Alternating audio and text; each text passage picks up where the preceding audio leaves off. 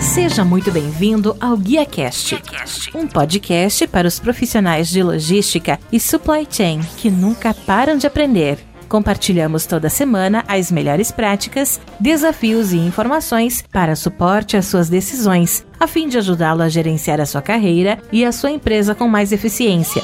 Uma consultoria independente, acionável e objetiva para os líderes do setor. Vamos ouvir.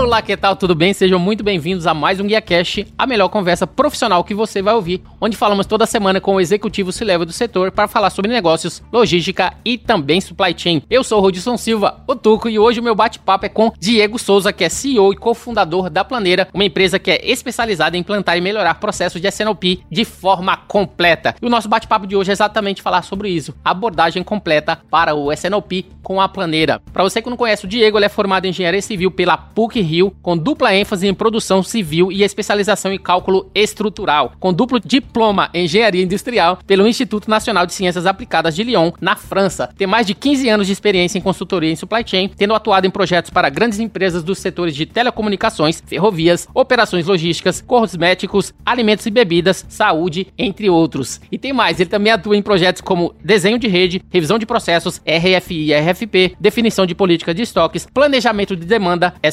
CPFR no Brasil, França, Estados Unidos, Tailândia e Chile. É fluente em português, inglês e espanhol. Um baita currículo do nosso convidado de hoje que vocês vão estar acompanhando um pouquinho dessa história com a gente e também como é que ele partiu de CLT para Ilus, trabalhar fora e depois atuar na Planeira, que conforme falamos é uma das maiores empresas aí especializada em implementar processo de SNOP. Sem mais, recebemos aqui no, no palco do GuiaCast Diego Souza. Seja muito bem-vindo ao GuiaCast. Muito obrigado por abrir um espaço na sua agenda e me ajudar a fazer mais um episódio. Que isso, Rodilson. Obrigado pelo convite. Bom dia, pessoal. E pode acrescentar pai do Vicente e da Joana aí, Sim. que é o, é o, meu trabalho mais recente e mais, e mais satisfatório.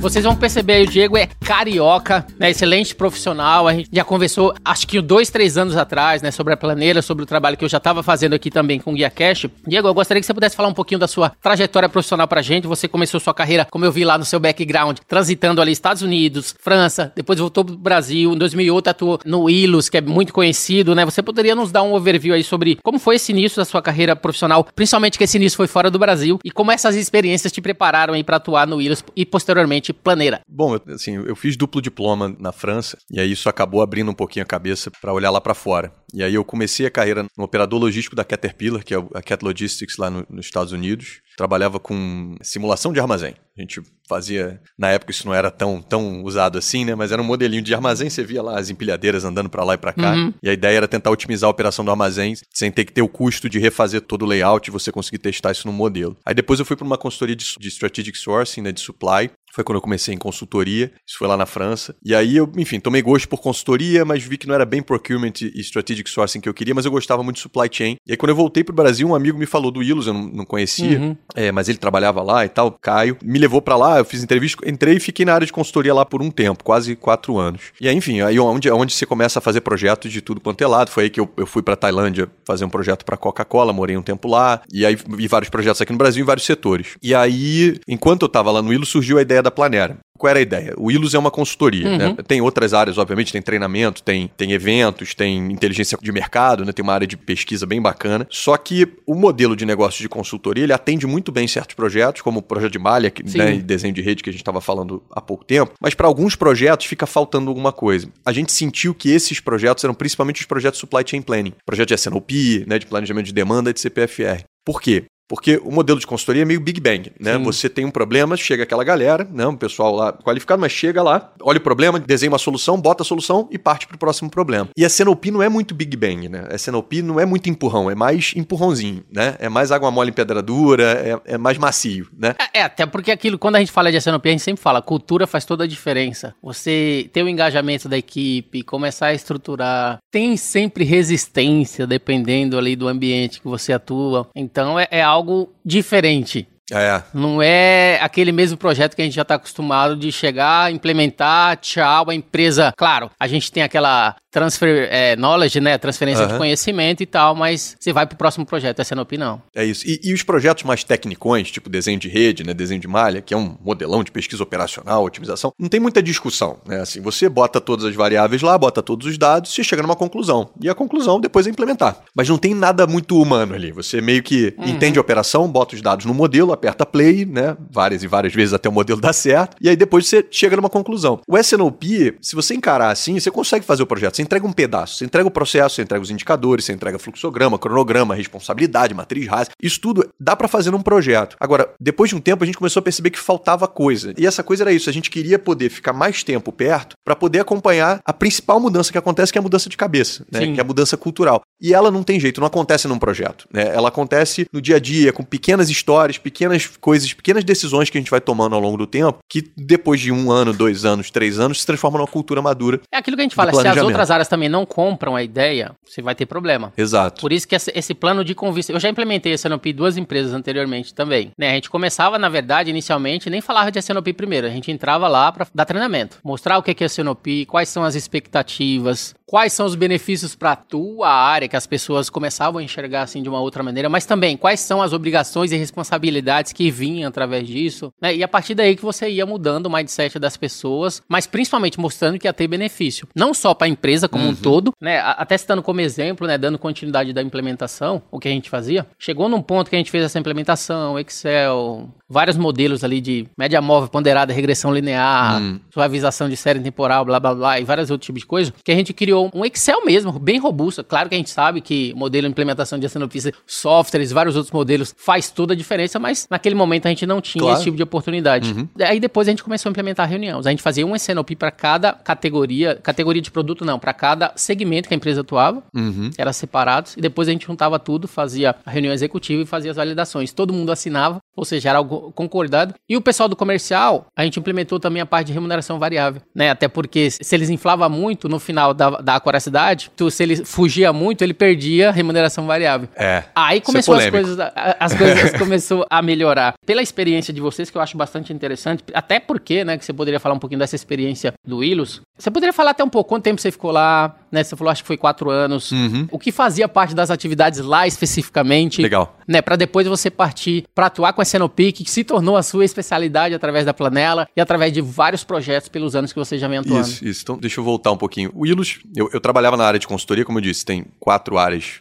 principais, né? A área de pesquisa, a área de treinamento, a área de eventos e a área de consultoria, que é a maior área. E basicamente o que a gente tinha era o modelo de negócio de consultoria. Você tem gente qualificada em estoque, né? A gente tinha estoque de gente e vinham os problemas. Já, classicamente o Willis trabalha com empresas grandes, né? Enfim, Petrobras, Coca-Cola, uhum. Souza Cruz. E os projetos, assim, tem os que saem sempre, que são os de desenho de redes, né? Que são os mais desafiadores tecnicamente, né? Aquelas madrugadas né? rodando modelo, né?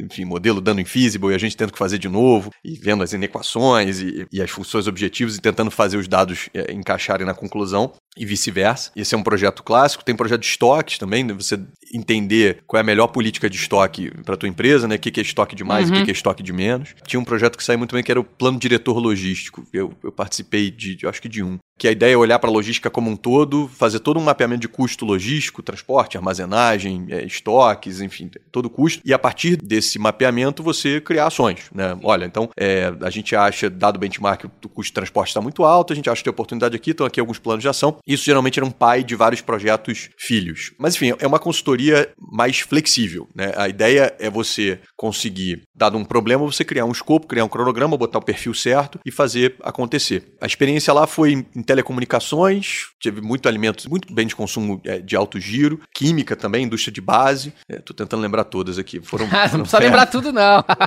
foram uma, mais, algumas, mais, alguma, mais de uma dezena de, de projetos ao longo desse tempo. E foi muito bacana, assim. Eu, é, eu acho que para quem está começando carreira é, e ainda está assim, explorando algum mundo, consultoria abre muito, muita porta, né? Porque não é só o fato de ser um ambiente é, legal, né? Geralmente jovem, tecnicamente desafiador, né? Aquela quebração e de cabeça. Todo mundo é muito rápido, né? Muitos desafios. É, ralação, né? Você viaja muito, você acaba trabalhando muitas horas, etc. É um momento intenso, mas quando você tem 20 e poucos anos, sem filho, solteiro e tal, você você, aguenta, né? né? Você trabalha 12 horas, vai, toma uma cachaça, depois no dia seguinte você tá 7 horas da manhã numa Com reunião certeza. Novinho. Se eu faço isso hoje, eu fico morto durante 5 dias, né? Porque nessa idade a gente não fica mais de ressaca, a gente pega dengue, né? Assim, você fica morto uns 3 dias, não consegue sair da cama. Mas na época dava. Então, isso é bacana porque você acaba, fora os assuntos que são muito bacanas, né? Os desafios técnicos são muito legais, você acaba passando por muita empresa. Então você começa a ter uma visão de contraste de culturas. Quando você começa a sua carreira e você passa, sei lá, 3, 4 anos em cada empresa, contraste é muito longo prazo. Quando você passa 3, 4 meses em cada empresa, você vê, em um ano, você vê 3, 4 empresas e começa a ver as diferenças de cultura, as diferenças de negócio, a diferença de cabeça de executivo. Então isso ajuda muito a moldar até o que você quer para depois. Né? É, consultoria, é, não é todo mundo que faz carreira inteira na consultoria, né? Geralmente você começa lá e muita gente pula fora, vai para a indústria, vai para outras coisas, vai empreender e etc.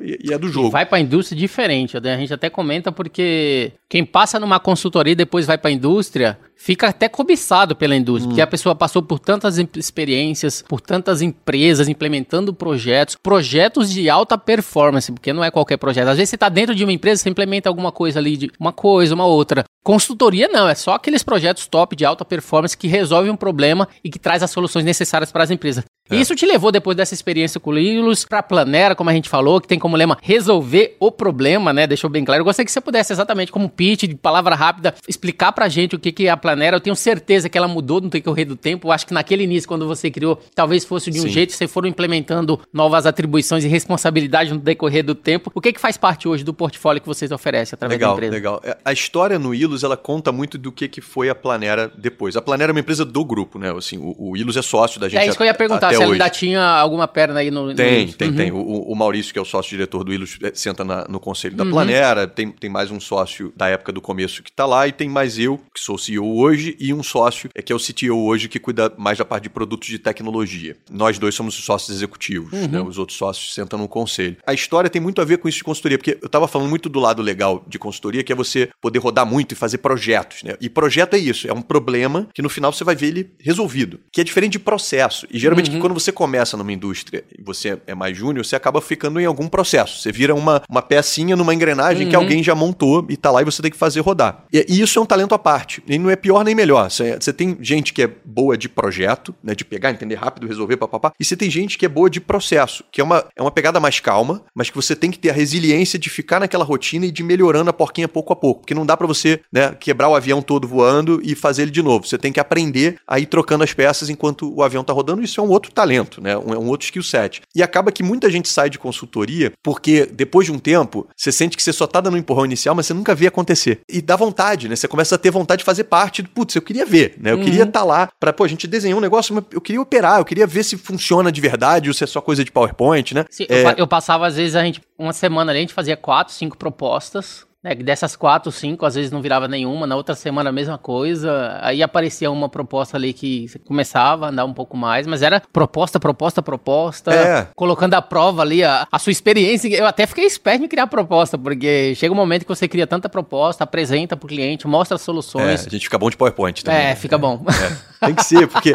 uma parte do que a gente faz é didática, né? Não adianta só você saber a solução. Você tem que conseguir convencer os outros que essa é a solução, né? Então, boa parte do que a gente faz é didática. E PowerPoint é uma boa ferramenta rápida de didática, né? De você desenhar as coisas ali, deixar pré-desenhado para não ter que fazer tudo no quadro. Mas um pouco essa sensação até de querer é, ver acontecer, e também uma pulguinha que eu sempre tive de empreender, né? Meu pai montou uma empresa do zero, né? Meus irmãos ajudaram depois. Então, a minha família tem uma história de empreendedorismo e, e não tem jeito, né? A gente uhum. pode tentar fugir, a gente pode tentar, mas a gente tem muito dos nossos pais, né? Então, meu pai foi um grande exemplo para mim e eu sempre fiquei com aquela pulga atrás da orelha de, pô, meu pai fez do zero, né? Saiu do nada, eu, putz, tive oportunidade. Exato.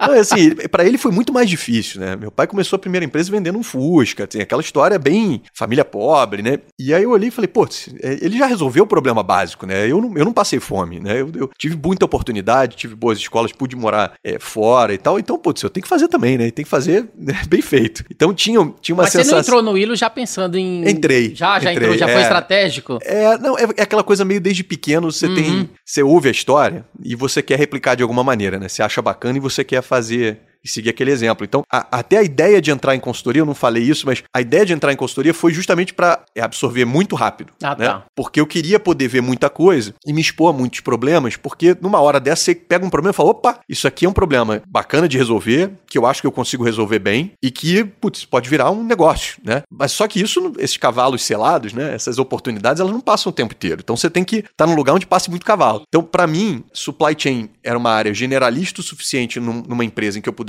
entrar e, e, ver o máximo da empresa possível cedo na carreira, né? Não, não dava para esperar virar CEO para empreender, né? Ou virar né, uma posição mais alta que você pudesse ter uma visão mais ampla. Então, eu queria tentar achar uma área em que eu rápido tivesse uma visão ampla. Eu achei que supply chain era uma bacana e foi legal. E consultoria, mais ainda, né? Consultoria e supply chain, então parecia que fazia sentido. Então essa que foi a ideia. Mas eu já queria empreender e inclusive eu foi essa história é engraçada, eu, eu tava saindo do Ilus e eu comuniquei a todos os diretores, eu falei, pessoal, tô saindo, eu quero empreender e eu acho que aqui já aprendi bastante, agradeci, obviamente, foi uma baita escola, assim, eu tenho um grande respeito por eles e tenho é, amigos para a vida inteira de lá e profissionais excelentes, assim, gente que eu assino embaixo sem pestanejar. E aí eu tava me despedindo, né? Então eu falei com o diretor, ele falou, pô, que pena tal, mas beleza, eu entendo. E eu tava me despedindo quando eu cheguei no último diretor, ele falou, cara, tem um projeto aqui que a gente tá tocando meio de lado, porque, enfim, projetos internos sempre perdem uhum. para projetos Sim. externos, porque um tem nota fiscal e o outro não tem, né? Então os projetos, esse projeto interno tava andando meio de lado, mas a gente tá querendo acelerar. Se você quer empreender e tal, não quer fazer aqui dentro? E aí foi o João Guilherme, hoje ele, é, ele tá lá na Kraft Heinz, é CEO global, enfim, é um cara muito bom, eu, eu sou muito grato a ele. E ele que virou minha cabeça pra, poxa, eu não preciso empreender fora, eu posso empreender dentro, né? Tem até eu, mais segurança. Mais segurança, né?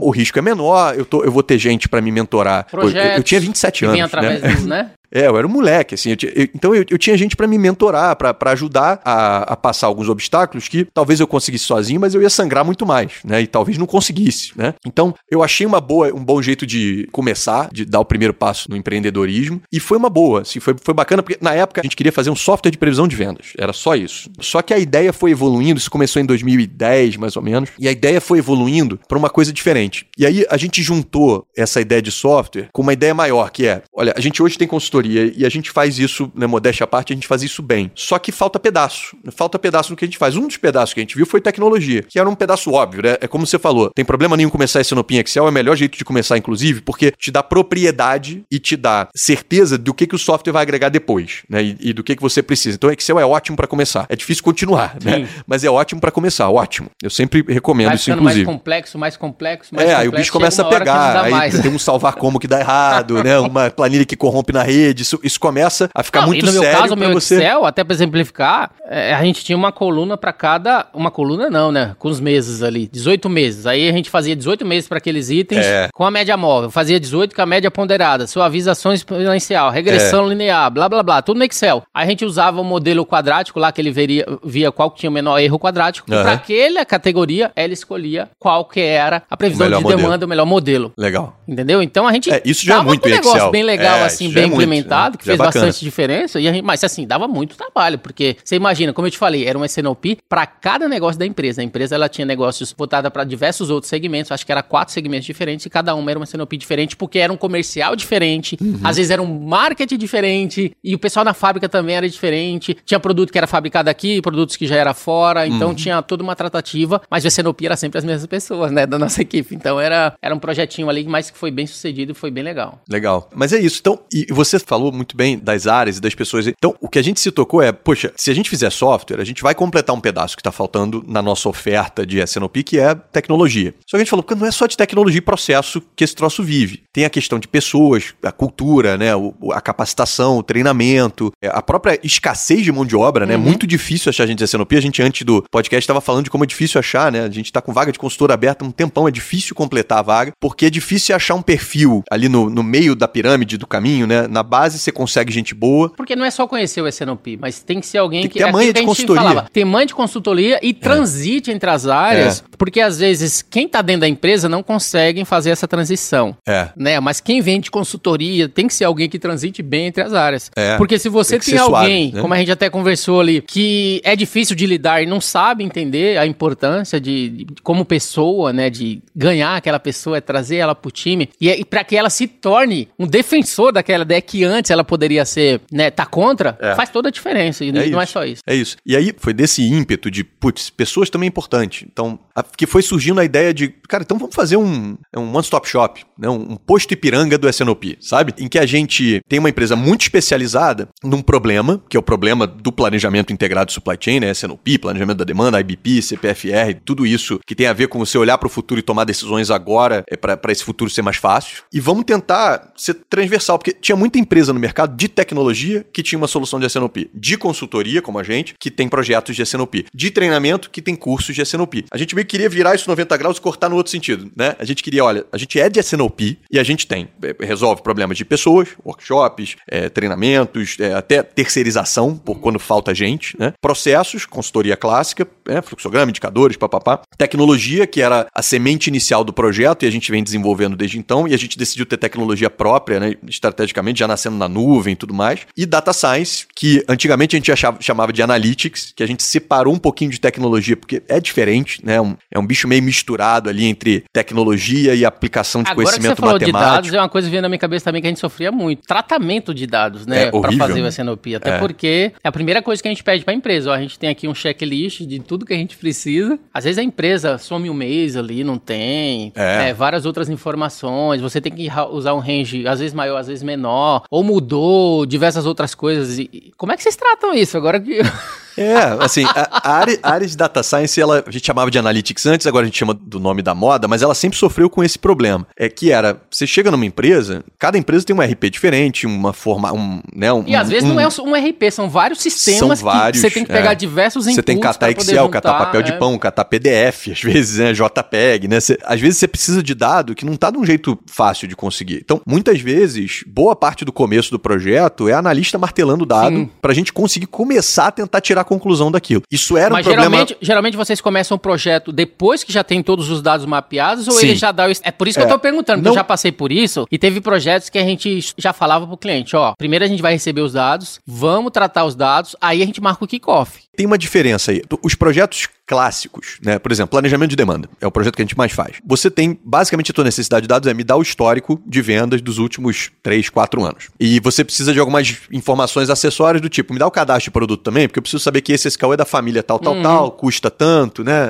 Qual é o preço, qual é o CMV, tudo mais. Então, esse projeto já é uma base de dados, né? Mais simples. É a base de faturamento histórico. E, pô, são as vendas da empresa, né? Esse projeto, a gente tem problema de dados, mas tem menos, porque, de novo, são as vendas da empresa. Então, muita gente está olhando para esse dado há Sim. muito tempo. Dado que muita gente olha, tende a ter mais qualidade, dado que muita gente usa. Só que a gente mesmo assim tem um pré-projeto, né? A gente faz um pré-kickoff do projeto em que a gente manda uma requisição de dados. E aí essa requisição de dados chega na mão de, de um analista ou de alguém do time nosso que tá part-time alocado para ver se não tem elefante, sabe? Fazer as grandes validações, soma tudo, vê se não tem um pico de 10 vezes a venda, vê se não tem algum SKU que desaparece no meio do caminho, né? A gente tem meio que um grande validador de dados que a gente tá até automatizando cada vez mais, mas para ver se não passa elefante. Só que o problema é que depois do kickoff, quando você vai fazer as análises de fato e começa a tentar tirar a conclusão, às vezes você descobre que a tua conclusão tá esquisita porque o dado tá esquisito. Também. Mas mesmo assim, para projetos clássicos como planejamento de demanda, estoques que tem bem mais dados e logo mais problema, esses a gente fazendo um pré-projeto a gente se resolve. Projeto de data science é outro bicho. Por quê? Você muitas vezes precisa dos dados ao longo dos projetos. Então, às vezes ao longo do projeto, você descobre que você precisa de dado novo e aí não tem jeito. O cronograma tá rodando, você precisa descobrir o dado e fazer. Mas mesmo assim, a gente tem ferramentas de automação ali de, de qualificação de dados que funcionam. Diego, dando continuidade, abordagem completa do SNOP. Essa palavra completa, né, que me chamou a atenção, até porque eu gostaria que você pudesse falar um pouquinho pra gente o que que faz parte dessa abordagem completa, dessa atividade,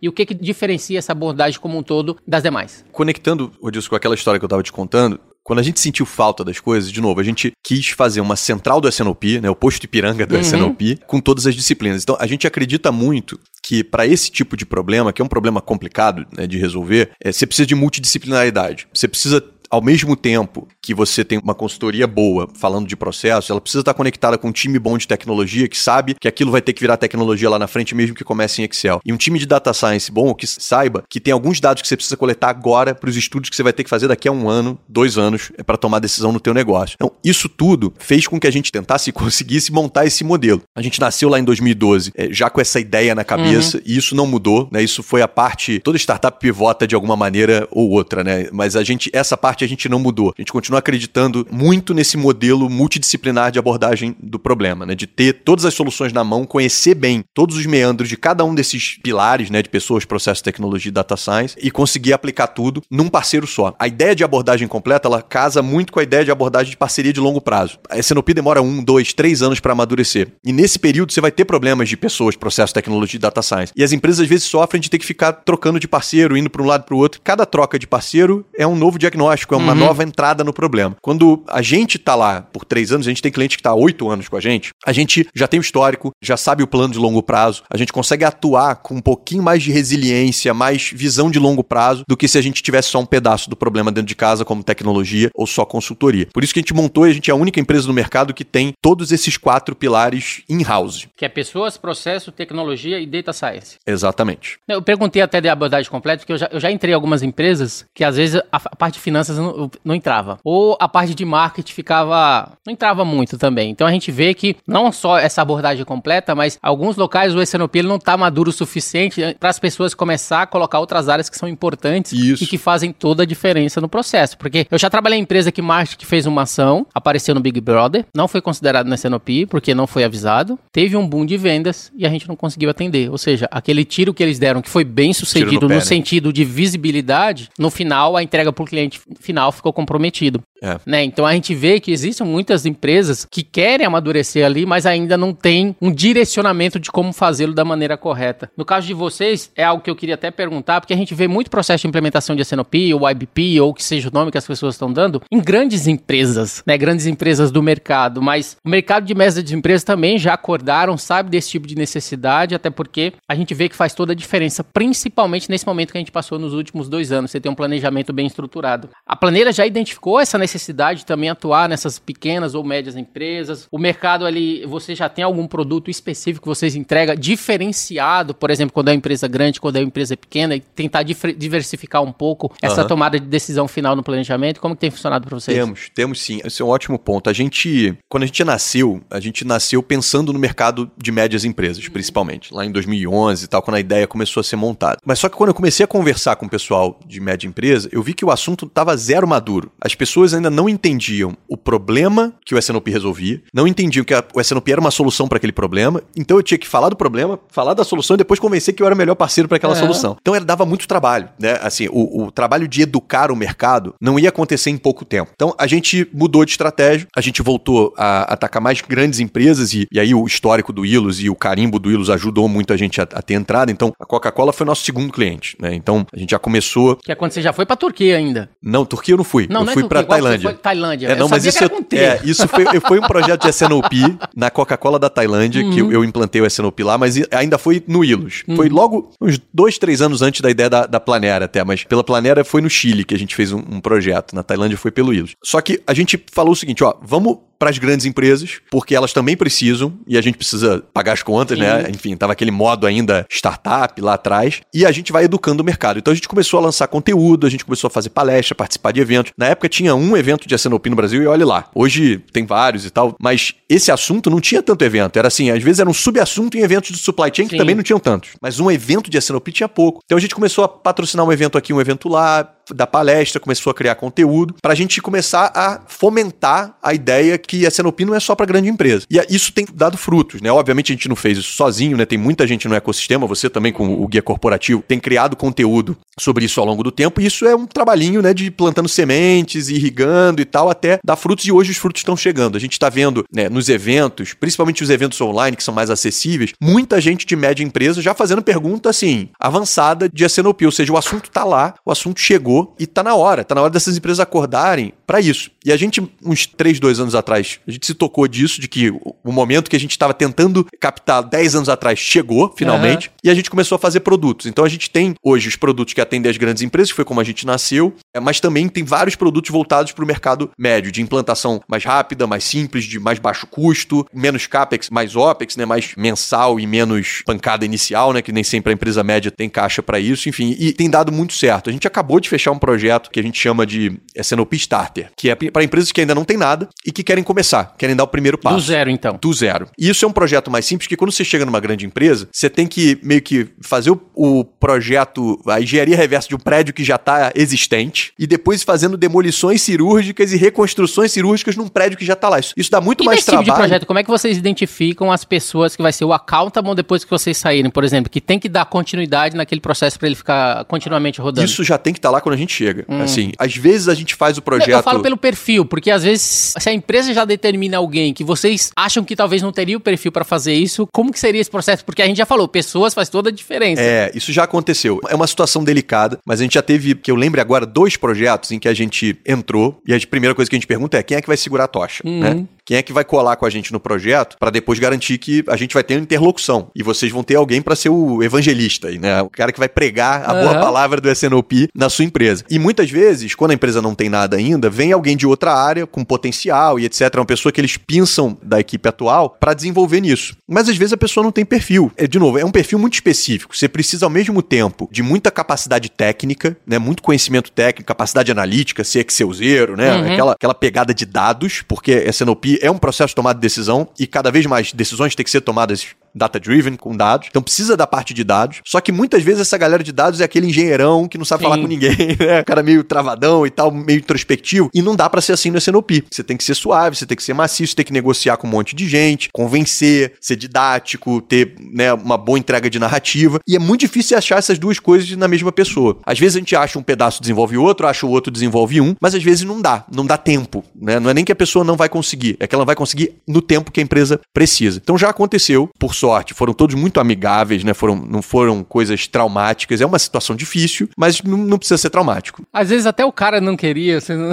É, é por isso que não foi traumático. É, não, assim, o cara queria, mas depois que ele começa a entender o, o que que vai ser, ele olha e fala, putz, eu não, não encaixo nisso, entendeu? Então acontece, e aí a gente muda. O projeto, obviamente, sofre uma pancada né, quando isso acontece, mas a gente contorna e acha a pessoa certa, enfim, tá, todos esses dois processos que eu tô falando estão lá até hoje, então deu certo. Você deixou bem claro sobre os produtos, né, falando de tecnologia, através da pesquisa que eu fiz, eu vi que vocês têm lá relacionado a planeira demand, planeira dashboard, planeira sellout, APS e também o data science. Gostaria que você pudesse falar um pouquinho dessas ferramentas, qual que é o diferencial de cada uma delas para o processo de SNOP, se elas podem ser contratadas separadamente ou faz parte de um conjunto de implementação, como que funciona essa parte de tecnologia a partir do momento que vocês entram na empresa para implementar ele, o projeto. Legal. Eu vou falar disso, mas tudo começa antes. Uhum. A gente, quando a gente está no processo de conhecer um cliente novo ainda, né, no, no lead, a gente faz um diagnóstico primeiro para entender onde é que está o problema. E a gente começa, antes de falar de, putz, eu vou te vender esse meu módulo do meu pilar de tecnologia, começa por onde é que está teu problema. E geralmente, o que a gente prega é pessoas e processos antes de tecnologia e data science. Então, se você não tem um SNOP, não adianta você querer fazer um projeto de data science de cara. Não? Isso é coisa de quem já tem processo maduro e está buscando o próximo uhum. passo. Quem não tem SNOP pode começar no Excel, não, não tem problema nenhum. Tem algumas coisas que são mais fáceis de começar no Excel, projeção de estoques, então tem algumas coisas que são mais difíceis, né? Os modelos de demanda, particularmente, são mais difíceis de começar no, no Excel. Mas não tem problema. Muitas vezes a gente faz o diagnóstico e fala, cara, não está na hora de tecnologia. Não vou te vender tecnologia. Eu vou te vender um workshop, eu vou te vender um. um você precisa de um projeto de eu consultoria. Eu tava fazendo certinho, então. Eu tava dando treinamento. É isso. Conscientizando as pessoas, criando um calendário. É isso. Começando a, a ir em cada área, aquele plano de convencimento, entender, mostrar para eles a importância. Acho que eu fiz certinho, então. Exato. Seguiu Tec... by the book. Exato. Porque botar tecnologia é pisar no acelerador. Você só pisa no acelerador quando você tá apontado na direção uhum. certa. Se você tá fazendo a coisa errada e bota uma tecnologia, você só tá chegando no lugar errado mais rápido. Então, primeiro a gente entende em que pilar a pessoa tá. E pra gente é muito difícil passar essa mensagem, Odilson, porque as pessoas olham pra gente e ou encaixam a gente numa caixinha de empresa de tecnologia, então a Planera só tem software, ou botam a gente numa caixinha de empresa de tecnologia, a Planera só tem projetos de consultoria, ou de data science. A Planera é uma dessas empresas novas de data science que estão aparecendo por aí. E a gente, na verdade, não é nada disso. A gente é uma empresa de SNOP. Uhum. Só que de vez em quando esse problema é de tecnologia, Sim. de consultoria, de data science. Mas falando da tecnologia, nesse pilar que é muito importante né, pra gente, a gente tem vários módulos. A gente começou pelo começo, então 10 anos atrás, a gente começou pelo primeiro problema de SNOP, que é o planejamento da demanda. Isso é a ferramenta que a gente tem há mais tempo, a gente tem mais clientes ativos e etc. É, que é basicamente previsão estatística, planejamento colaborativo, você conseguir espalhar esse plano por aí, pedir uhum. opiniões, né, estruturadamente, e medir isso, né, fazer a governança do processo, ter os indicadores, WMAP, Forecast Accuracy, Bias,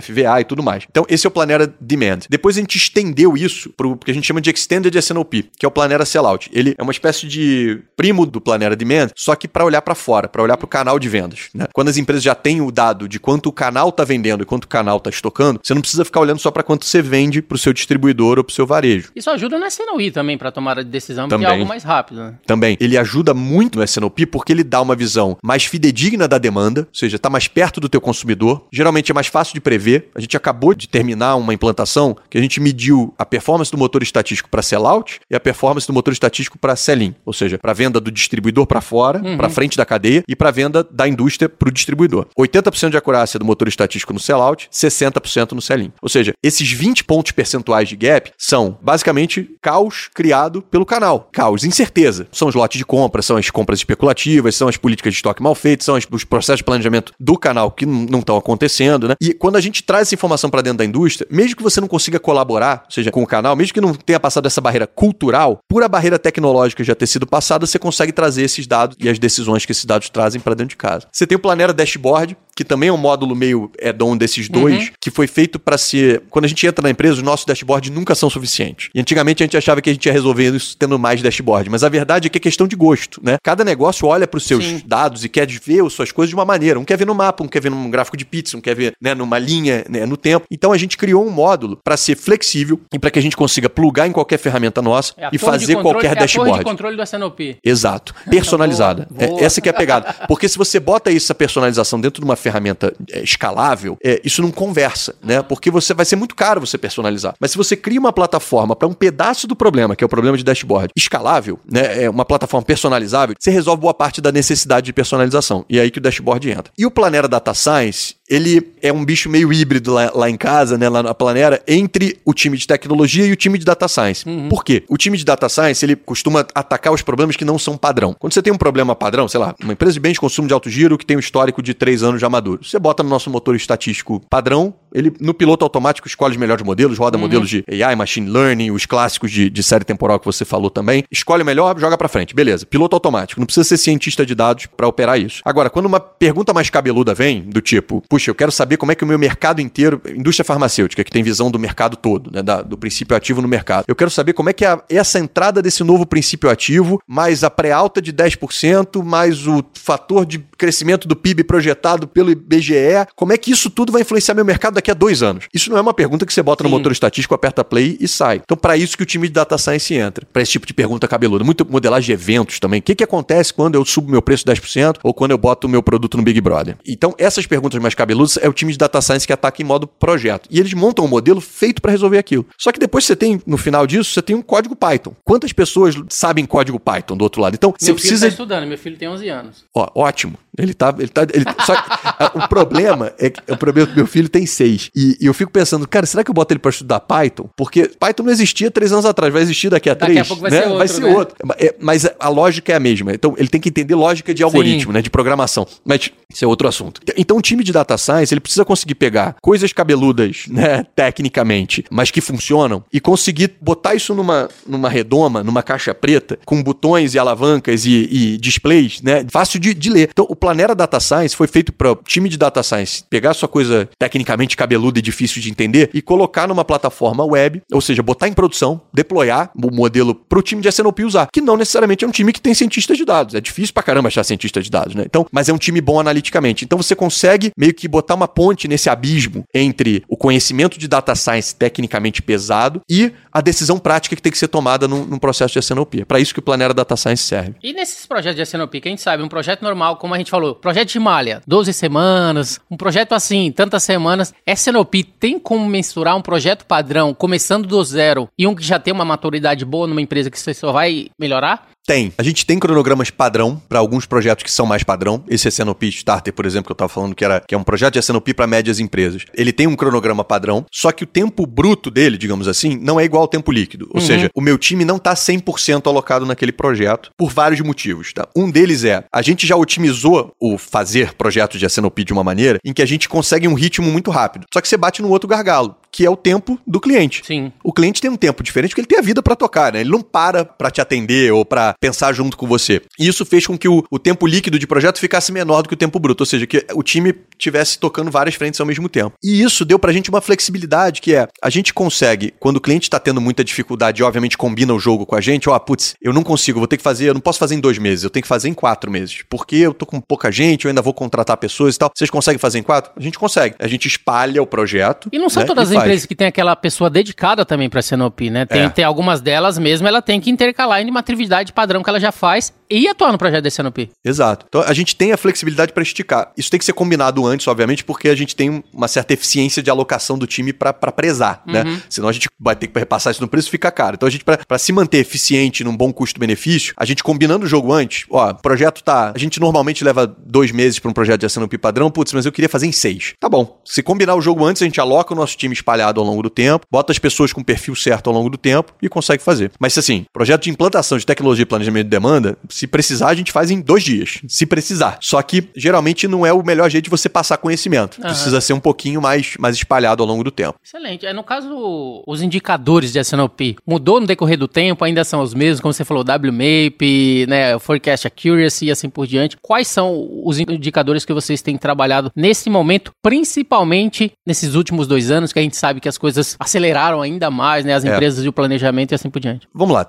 Mudar o princípio não mudou. Tem até um vídeo no nosso canal do YouTube que eu falo sobre isso. Não tem fórmula mágica para os indicadores de SNOP. Cada empresa meio que tem que olhar para o cardápio lá de 200 indicadores que SNOPs do mundo inteiro usam e escolher o seu set ali de 5 a 10 indicadores para acompanhar. Só que as grandes coisas que você tem que medir não mudam, e são quatro. Você tem que medir sua incerteza, WMAP mede incerteza, uhum. Forecast Accuracy mede incerteza, aderência ao plano de produção mede incerteza. Você tem que medir o seu serviço ao cliente, OTIF, Case Fill Rate, enfim, um, qualquer indicador de atendimento que você queira. Você tem que medir os seus custos de excesso de estoque, principalmente, custo de capital, write-off, no caso excesso, de excesso extremo, é, seus custos de falta também dentro do estoque, isso tem que estar tá tudo ali, custo de armazenagem, custos físicos do estoque também. E a quarta categoria é a tua eficiência do supply chain. E essa explode em um milhão de indicadores se você uhum. quiser, né? Aí você tem que descobrir quais são os lugarzinhos do seu supply chain que mexem um ponteiro. Geralmente a linha de produção, é, capacidade logística, né? Geralmente tem os principais suspeitos e aí você tem os indicadores também que são os principais suspeitos. OEE, enfim, custo por pallet,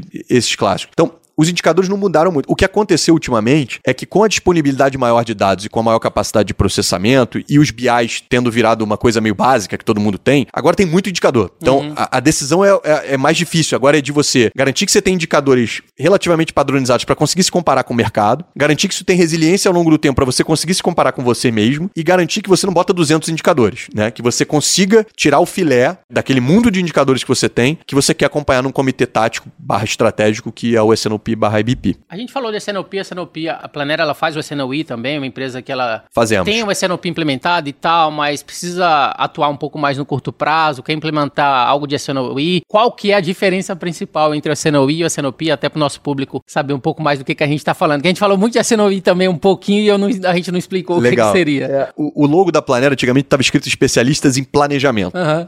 Por quê? Porque supply chain planning é muito grande, ele não cabe, e a gente achava que a SNOP era limitante. Só que o pessoal não entendia planejamento, agora a gente mudou para especialistas em SNOP. Só que isso não diz a verdade toda. A gente também faz SNOI, a gente faz supply chain planning como um todo, e supply chain planning como está no meio do, do campo, né, como é meio de campo, como é tático, ele conecta no estratégico, então fala um pouquinho com planejamento orçamentário, com BP de 5 uhum. anos, fala com isso, mas também fala um pouquinho com sequenciamento de produção, né, com, com as decisões mais do dia a dia. E o SNOI, ele foi feito para ser um tapa-buraco entre o SNOP e a execução, ou seja, é entre o mês a mês de longo prazo e o dia a dia curtíssimo prazo. Ele é um semana a semana, geralmente médio prazo, né? Quatro semanas, oito semanas. E o objetivo dele é para uma empresa que não pode esperar até o próximo mês para revisar todas as suas decisões, para uma empresa que tem que reagir mais rápido, né? Negócio mais dinâmico, como bens de consumo de alto giro, sei lá, alimentos e bebidas, é, é muito assim, né? Coca-Cola, por exemplo. Você acaba tendo que ter esse processinho primo do SNOP, muitas vezes está até embaixo da mesma liderança, mas que ele não pode ter a amplitude do SNOP de análise. Então ele é um processo geralmente mais drivado por exceções. Pô, assim,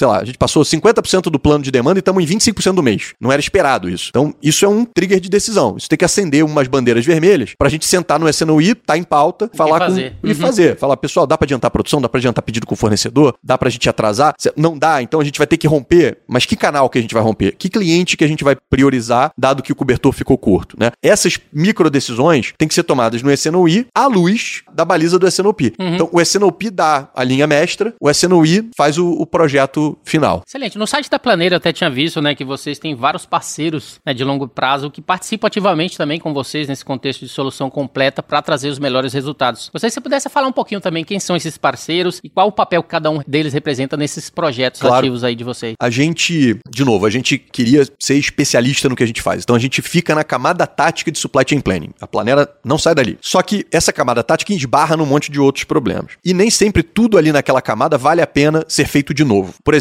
um canal de parceiro, um parceiro que a gente buscou e é parceiro antigo, são parceiros de APS, ferramentas de planejamento mestre uhum. de produção, por exemplo. São muito necessários no SNOP e a gente olhou e falou, putz, a gente faz uma nossa, que foi a nossa estratégia até agora, ou a gente acha alguém que já faz bem feito. A gente olhou para o mercado, a gente viu que já tinha muita ferramenta disso e muita gente fazendo muito bem feito. A gente fez um benchmark até entre clientes nossos e clientes antigos e chegamos à conclusão, a gente fechou com é, o pessoal que fazia o antigo Preactor, que agora chama Op Center, que é a ferramenta da Siemens, e a gente tem parceria com vários implantadores é, ao longo do Brasil, com a Neo EP lá no sul, é, com a LSB também no, no, sul, com a Tecmaran, que atende aqui o, o, Sudeste, e eles são nossos parceiros em projetos em que a produção precisa desse, desse up uhum. de tecnologia. Mas agora, a gente está expandindo cada. O Ilus, obviamente, é um parceiro nosso de, é, de longa data, e agora, eu não vou nominar todos aqui, porque são muitos, mas a gente está começando a fechar parcerias estratégicas desde o ano passado com empresas que complementam o portfólio com a gente. Por exemplo, empresas de strategic sourcing, a PG, a gente tem uma parceria uhum. com a Procurement Garage, consultorias locais, que são até consultorias de SNOP, em parte concorrentes com a gente, mas que na prática complementam a gente, porque às vezes eles alcançam um mercado que a gente não alcança, eles conseguem uma presença ali que a gente não, não consegue, e talvez a gente nem estrategicamente queira ter, mas que outras ofertas a gente complementa eles em data science, tecnologia e até em consultoria para projetos em parceria quando a capacidade falta lá ou falta aqui, né? Então, e, e empresas de treinamento também, a gente está cada vez mais ampliando nossa parceria com empresas de treinamento, porque, de novo, a pessoa sai empolgada do curso assim, ah, agora está na hora de fazer, e às vezes não consegue fazer sozinha ou precisa, né, de coisas que não dá para fazer dentro de casa, tecnologia, data science e tudo mais. Excelente. A gente falou, SNOP, da importância das pessoas, cultura da empresa. Antigamente, a gente sempre sabia que um percentual muito alto de empresas que tentavam implementar o SNOP não tinha sucesso. E o drive principal é exatamente pessoas. Como é que vocês conseguem engajar toda a empresa nesse contexto, né, no planejamento e construção de um SNOP de sucesso, né? Qual que é o... Até que você falou, todos os projetos começam primeiramente com data, tecnologia vem só no final. Primeiramente a pessoas e assim por diante. Como é que vocês engajam e identificam que a empresa agora, nesse momento, ela está preparada para partir para a próxima etapa do, dos processos? É, a gente tem dois métodos. Tem um método mais metralhadora, mais amplo, que é o nosso é a nossa geração de conteúdo. A gente tem nossa página no LinkedIn, nosso blog e nosso canal no YouTube, que, para nossa imensa felicidade e para o time do marketing também, que tem feito um ótimo trabalho, isso tem tido muita repercussão. Ontem, por exemplo, eu estava num workshop que tinha um playbook de SNOP, quando eu fui ver as fontes, tá o nosso canal do YouTube é. e o nosso blog lá, né? As fontes de quem escreveu e não a gente não teve nada a ver com isso. Então, esse é o jeito da gente espalhar a cultura de SNOP meio metralhadora. A gente sai tirando para tudo quanto é lado e de vez em quando a gente acerta um ou outro, às vezes lá na área comercial que é mais difícil de engajar, na área do marketing, etc. E esse pessoal começa a vir pro nosso lado da força. E o método mais sniper é dentro dos projetos. Dentro dos projetos, a gente faz workshops, a gente faz é, sessões de treinamento e tal, mas são sempre muito menos conceituais e muito mais mão na massa, porque a gente já tá no projeto com os dados na mão. E a gente gosta muito de granificar as coisas, né? Assim, de pegar uma historinha de SNOP, de, cara, lembra seis meses atrás, a gente fez esse plano, você falou que ia vender o dobro do que a estatística estava apontando, a gente acatou a tua decisão porque a gente comprou o risco junto contigo lá na época, e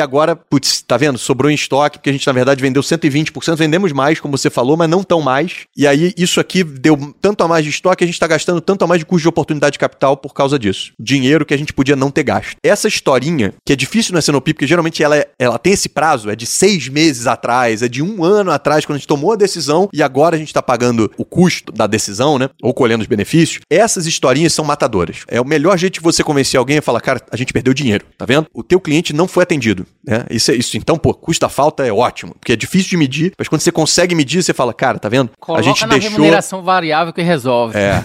Eu, isso é, de novo, polêmico. voltando, isso é polêmico.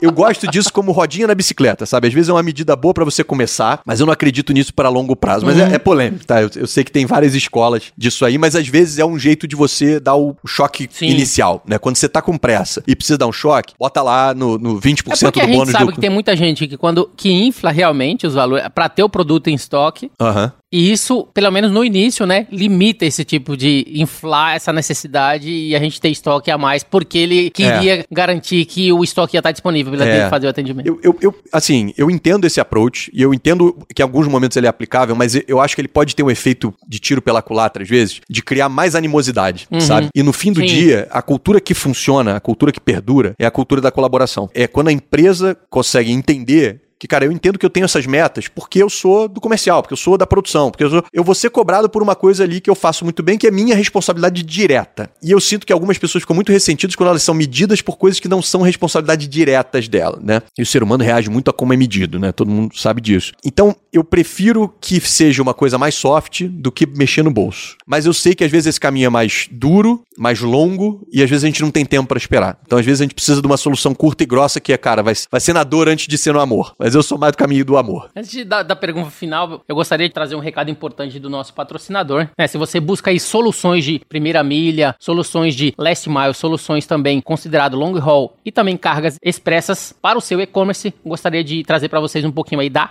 Cargo, que é uma transportadora digital que conecta a frota diversificada para todas as cargas e tonelagens. Ela possui TMS integrado, um aplicativo para geração de métricas de serviços de rastreabilidade, visibilidade e eficiência em todas as etapas do processo de distribuição em tempo real. Então, cargo começa com que? Tecnologia que transporta. Acesse cargo.com.br e conheça um pouco mais. Diego, dando continuidade, pergunta final para finalizar, acho que é um ponto muito importante que eu gosto de fazer, é falar um pouquinho de cases, né? Acho que é sempre bacana conhecer cases de sucesso que você poderia citar e que solução foi aplicada e principalmente quais foram os resultados nesses vários anos que a Planela já está aí no mercado, trazendo soluções para SNOP. Legal. A gente tem muitos cases, Rodilson. A gente, de novo, está há 10 anos no mercado, única empresa com essa abordagem total, completa do Então a gente tem muitos cases que a gente de fato fez a história do início ao fim. Um que eu gosto muito de contar é de uma empresa de suco sucos, sucos naturais, etc., que é, é, bem conhecida. Mas quando a gente entrou, eles eram uma média empresa e não tinham SNOP. E aí um diretor, que foi cliente nosso na Coca-Cola, foi para lá e chamou e me ligou. Eu lembro, eu tava no aeroporto, ele falou: Diego, cara, você tem um tempo, passa aqui em casa. Ele morava aqui perto. Passa aqui em casa, eu tô precisando conversar contigo. E aí ele falou: cara, a gente tá com um problema danado de ruptura. A empresa tá crescendo muito, só que crescer produção tem um ritmo e crescer venda tem outro. Então venda cresceu muito mais rápido do que produção. A gente tá rompendo 20, 30% dos pedidos, então tá deixando dinheiro na mesa pra caramba. Chega aí, me ajuda e tem que ser rápido. E o que a gente montou uh, com ele foi um plano de longo prazo para montar uma área de SNOP do zero. Só que em, em ondas que, que geravam valor rápido. Então a gente desenhou, implantou processo e tecnologia de planejamento de demanda para começar e botamos nosso time para rodar, porque eles não tinham nem tempo de contratar alguém. Então, em um mês, tinha um processo de, de, rodando com uma ferramenta implantada e uma pessoa já boa do nosso time alocada lá rodando. Fizemos esse processo por um tempo, entrevistamos, contratamos, treinamos, passamos a bola para alguém, fomos para outra onda, que era de MPS, Excel, porque não tinha tempo de botar uma, um APS, Excelzão, MPS semanal, montamos o Excel, rodamos o Excel, treinamos, entrevistamos, contratamos, botamos na mão de outra pessoa, fomos para o planejamento mês de compras, insumos. Então, a gente começou fazendo a base do SNOP, porque uhum. era onde estava a dor. Depois a gente foi falar de SNOP, assim, quase um ano depois. Mas a gente já estava sabendo o que a gente ia vender, sabendo o que ia produzir, sabendo o que tinha que comprar de matéria-prima. E já estava tomando todas as decisões para não deixar dinheiro na mesa, como Exatamente. E a gente, depois disso, montou uma política de estoque que o objetivo era dar paz para a linha de produção. Porque tem um ciclo vicioso que acontece quando você está rompendo, que é o seguinte: você está perdendo vendas. O comercial fica nervoso. Vai na produção fala: Cara, não posso esperar. Não faz um lote de sete dias, faz um lote de dois dias. Depois faz o setup rapidinho, bota outro turno, trabalha sábado e tal. Então a produção começa a ficar muito picotada. E aí você perde capacidade e começa a romper mais. O que a gente fez foi cortar esse ciclo vicioso. A gente planejou a demanda direito, fizemos uma política de estoque falando, pessoal, vamos priorizar e vamos botar os classe A na política de estoque. Que isso reduz a correria em 80%, né? Então, a gente conseguiu botar todos os classe A em, em estoque, a gente reduziu o erro de demanda em mais de 50%, e isso resultou num nível de serviço que estava na casa de duas casas de, de, percentual, né? Era casa de 20, 30%, foi para casa de 8, 9%. Isso queria dizer milhões por ano uhum. De faturamento. E foi um caso que a gente resolveu do jeito que tinha que resolver. Foi rápido no que tinha que fazer e depois a gente foi falar de SNOP, das coisas um pouco mais avançadas. Justificou fácil a contratação da planeira. Ah, mole. Isso aí sempre se paga. a gente nunca teve um projeto. E ó, pra não, pra não ser papo de vendedor, a gente sempre faz no processo de vendas um, um ROI do projeto, antes de vender. Uhum. Então a gente, a gente coleta alguns dados básicos com termo de confidencialidade e tudo mais e fala: olha só, isso aqui, e eu mostro o histórico dos nossos projetos. Ó, perda de venda, você vai, vai reduzir de 5 a 20%. Tem os números lá no site. Estoque, você vai reduzir de 5 a 15, que é conservador. A gente acabou de entregar um projeto com 40% de redução de estoque. Milhões e milhões, né? Centenas de milhões. Você vai melhorar teu forecast accuracy em, em até 20%. A gente pega, simula, obviamente a gente não conhece ainda o negócio dele para falar que vai reduzir em 8%. Sim. Mas a gente consegue falar, ó, cenário mínimo, cenário médio, cenário máximo, tá aqui como é que o projeto se paga. Vai se pagar em um ano, vai se pagar em dois anos, vai se pagar em três anos, mas se paga. E a gente, se essa conta não fecha, a gente não vende. É, é simples assim. Tá? A gente não quer entrar em projeto que a gente não sabe que a gente vai gerar valor real. E tem outro caso aí, empresa grande que já tinha Senopia há muito tempo, global, ferramentas globais, papapá, que a gente entrou para resolver um pedaço do problema, que é política de estoque. Quanto eu mantenho de estoque de segurança, quanto eu peço e quando eu peço. O que é estoque de mais, o que é estoque de menos, balanceando o nível de serviço, né? Custo da falta, custo do excesso. Essa foi que a gente ganhou 40%, isso saiu tem três meses, provavelmente a gente vai apresentar case esse ano. Então, e se deixar, eu tenho 20 histórias para contar aqui. Abre outro podcast que a gente fala só de case. Não, acho excelente. Na verdade, é bem bacana, é bem interessante conhecer um pouco da história da Planera. Eu já conhecia, mas não entendia todo o fluxo do que vocês estavam fazendo, toda a bagagem relacionada a essa experiência completa e principalmente quando a gente falou pessoas, processo, tecnologia, data science, que é bastante importante nesse processo de implementação. E fiquei feliz de descobrir que eu estava fazendo lá atrás, estava fazendo certinho também. Diego, essa foi minha última pergunta, né? Eu gostaria de agradecer a sua participação, a disponibilidade de estar contando um pouco da sua história e contar sua experiência aí com o Willis e também com a Planela. Compartilhar com a gente aqui do GuiaCast. Eu gostaria que você pudesse, para finalizar, mandar para a gente seus contatos e também deixar as suas considerações finais. Bom, primeiro, Rodilson, obrigado pelo convite mesmo. Sempre um prazer conversar contigo. Espero que a gente possa fazer isso de novo. E pro pessoal que tá aí, prazer para todo mundo. Espero que vocês é, tenham gostado. É, eu queria deixar uma mensagem final. Qualquer coisa que vocês queiram saber sobre a gente, vocês conseguem descobrir lá no planera.com, planera com dois N's. É, lá tem nosso blog e tem o link para nossa página do LinkedIn e nosso YouTube, onde a gente bota conteúdo pra caramba sobre isso tudo. É, meu e-mail é diego.souza com z, arroba planera com dois N's.com.br. Se vocês quiserem falar sobre a Cenopia, eu tô lá. LinkedIn é mais fácil, então me busquem no LinkedIn também, Diego de Souza da Planera, só tem eu, Souza com Z. Enfim, e qualquer contato vocês precisem, a gente tem também o contato arroba planera.com.br, se aí a gente consegue direcionar da melhor maneira possível lá no time comercial ou no time técnico para tirar dúvidas. Aí, pessoal, conhecemos um pouquinho da Planera, toda essa expertise associada à SNOP, toda essa experiência completa de implementação, cases de sucesso, todos os diferenciais, desafios enfrentados, soluções apresentadas e assim por diante. E a gente falou aí com Diego de Souza, que é CEO e cofundador da Planera, onde falamos sobre o tema a abordagem completa para o SNOP. Se você gostou desse episódio, você pode compartilhar com seus colegas, amigos e profissionais de supply chain. Se possível, também deixe uma avaliação em comentário em ratedspodcast.com/guiacash. Você também pode me no LinkedIn, é só procurar por Rodilson Silva, comunicador logístico multiplataforma. Eu sou Rodilson Silva com Diego Souza que te envia um Guia Cash. Abraço a todos vocês, até a próxima. Tchau, tchau.